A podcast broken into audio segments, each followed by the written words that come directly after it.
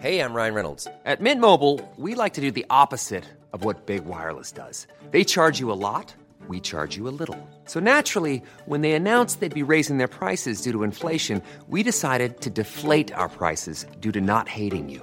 That's right. We're cutting the price of Mint Unlimited from $30 a month to just $15 a month. Give it a try at mintmobile.com slash switch. $45 upfront for three months plus taxes and fees. Promo rate for new customers for limited time. Unlimited more than 40 gigabytes per month. Slows. Full terms at mintmobile.com. Pero tenemos en la línea a la doctora Irma Heréndira Sandoval, secretaria de la Función Pública. Muy buenas tardes, secretaria. ¿Cómo está? Hola Adrianita, buenas tardes. Estamos aquí con problemas de comunicación, Sí. pero muy a la orden. Secretaria, pues gran noticia que se eliminaron ya las partidas secretas. Usted ha hecho un gran trabajo por combatir la corrupción. Ahí están. O sea, y sobre todo el trabajo que implica la eh, armar todas estas carpetas de para saber por dónde y cómo le hacían estos corruptos y por pues lo que está sucediendo, ¿no? Sí, efectivamente es muy importante, histórico, eh, en que no solamente se elimine eh, las partidas secretas, sino que se prohíban, eh, Adrianita. Eso es lo más trascendental en términos de la reforma constitucional que se aprobó, no solamente por consenso de todas las fuerzas políticas eh, a nivel de del Congreso de la Unión, sino en pues diferentes congresos locales. Es decir, hay hay todo un ánimo eh, que nos que nos conjunta a los mexicanos de ya no permitir este eh, este emblema de, del abuso que son las partidas secretas. Es es, es un, una figura que surgió precisamente con la antidemocracia con el presidencialismo con las facultades excesivas en, en un solo hombre que en este caso eh, era la figura del presidente. Y entonces eh, el hecho de que am, hayamos llegado a este punto histórico en el cual se prohíben, no solamente se van vaciando de contenido con su eliminación del presupuesto, sino una prohibición constitucional en, en el artículo 74 de nuestra Constitución, pues es histórico y es digno de celebrarse. Claro, además son, fueron 80 años, 80 años que existieron estas partidas secretas y que muchos llaman las cajas negras. Sí, en efecto, es, es eh, un camino de antidemocracia que eh, surge pues desde el comienzo de- de- del siglo XX y que nos costó pues otro siglo, ahora hasta el siglo XXI, pues lograr su, su eliminación de la, de la constitucionalidad. Eh, surgen pues de, de la época del carrancismo, pero tienen su vida eh, más plena, es decir, su momento dorado, eh, en el neoliberalismo. Yo sí quiero subrayar que, que la verdad en ese momento histórico y político en el cual el interés privado es lo que rige sobre el interés público, que es el neoliberalismo, eh, las partidas secretas eh, estuvieron muy muy abultadas, ¿no? En particular los exenios del presidente Carlos Salinas de Gortari, incluso desde el presidente que le antecedió, que es el, digamos, el padre del neoliberalismo en México, que es Miguel de la Madrid. Sí, Eh, que las dijo partidas que, secretas- que dijo que el presidente Salinas se había robado la mitad de la de la partida secreta. Exacto, exacto, pero con el presidente de la Madrid empezaron a multiplicarse los recursos ahí, este, con, con, él entiendo que llegaron a, triplicarse, bueno, no, comenzaron en 5 millones de pesos en 83 y eh, terminaron en, en 165 millones de pesos en 88.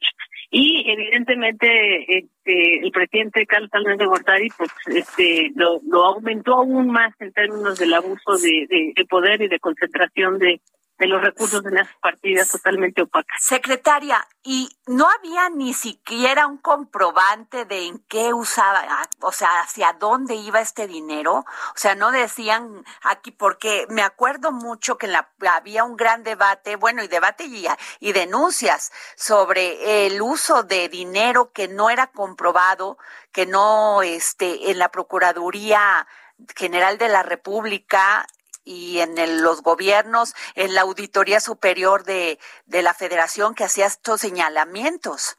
Sí, no, era este permi- permitido, le repito, incluso estaban autorizadas este constitucionalmente. Por eso es tan importante que hoy ya estén sean anticonstitucionales, es decir, no hay lugar a dudas de que jamás pueden regresar estas partidas. Eh, la, la transparencia llegó para quedarse y la transparencia llegó para quedarse con, con una visión democrática, una visión expansiva, una visión antiautoritaria, porque la transparencia de estimulación y la transparencia de nada más este de competencias eh, vanas no nos no nos llevó muy lejos, porque la transparencia también surgió antes de la verdadera transformación y hoy la transparencia pues es esta transparencia democrática expansiva que prohíbe las partidas secretas. Eh, secretaria, y otro punto, eh, estamos en el periodo para que los servidores públicos presenten su declaración patrimonial y de interés. Ay, sí, qué bueno que me lo recuerda. Bueno, qué bueno y también este lo tengo presente todo este mes de mayo porque es el, el mes de las declaraciones.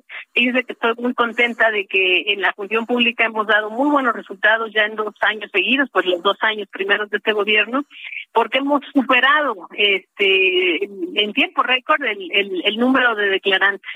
Eh, antes, eh, los gobiernos pasados lograron un máximo de 300 mil declarantes y nosotros eh, en un año de pandemia, en un año también histórico de grandes desafíos, pues este logramos un millón trescientos mil servidores públicos que declararon y este año vamos por más. Queremos cumplir con la meta de más de un millón y medio de servidores públicos este y estamos trabajando a todo lo que lo que damos en la función pública para lograrlo. Pues sí lo ha logrado, porque antes se resistían a presentar su declaración. Ahí está lo que pasó con Lozoya, que nomás decía, tengo un cuadrito de, casi decía que lo había comprado ahí en el monumento a la madre, y cuando fueron a ver, pues tenía Van Gogh y no qué más, no sé qué más. Efectivamente, sí, la, las eh, declaraciones patrimoniales son, son, un instrumento de primera para el control de la corrupción, para el combate de la corrupción, y nosotros no solamente estamos fomentando que todos declaremos, que todos demos nuestras declaraciones eh, en todos los sentidos, sino que además hagamos revisiones aleatorias, es decir, eh, sin, sin buscar a los grandes, a los chicos, a los medianos, sino aleatoriamente ver que lo que se declare sea, sea verídico y que no haya incompatibilidades del patrimonio. Y en el caso del señor que usted señala, como bien dice Adrianita, pues la, función pública fue de los primeros que actuamos Así es. en contra del señor Lozoya, lo inhabilitamos, lo, lo sancionamos, lo multamos y pues ahora vamos a seguir con este ejemplo de de controlar las, las declaraciones patrimoniales. Entonces les invitamos a todos a, a ingresar a nuestro declaranet.gov.mx eh, y tenemos a su disposición más de, de 50, 70 líneas rápidas para cualquier eh, problema que tengan en las, las tecnologías y en los sistemas de declarantes. ¿Y qué, qué, qué pasa con los que no declaren bien, secretaria?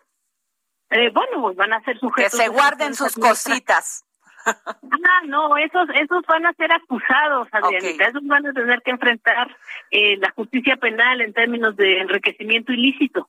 Pero, pero yo digo, los que no declaren en tiempo, pues también van a tener problemas administrativos. Entonces les, les suplico a todos, les invito a todos, les conmino a que declaremos eh, nuestros patrimonios y sobre todo nuestros intereses. Fíjense que ahora es más importante porque también declaramos nuestros intereses para, para tener mucha claridad en, la, función pública. Pues muchísimas gracias, doctora Irma Heréndira Sandoval, secretaria de la Función Pública. Eh, le valoro mucho y la felicito porque lo ha hecho usted bien. Qué linda, qué linda. Yo, yo le agradezco su, su generosidad de permitirnos acercarnos a la sociedad y además a mí en lo personal es, es un gran gusto platicar contigo, Adriana. Gracias, muy amable.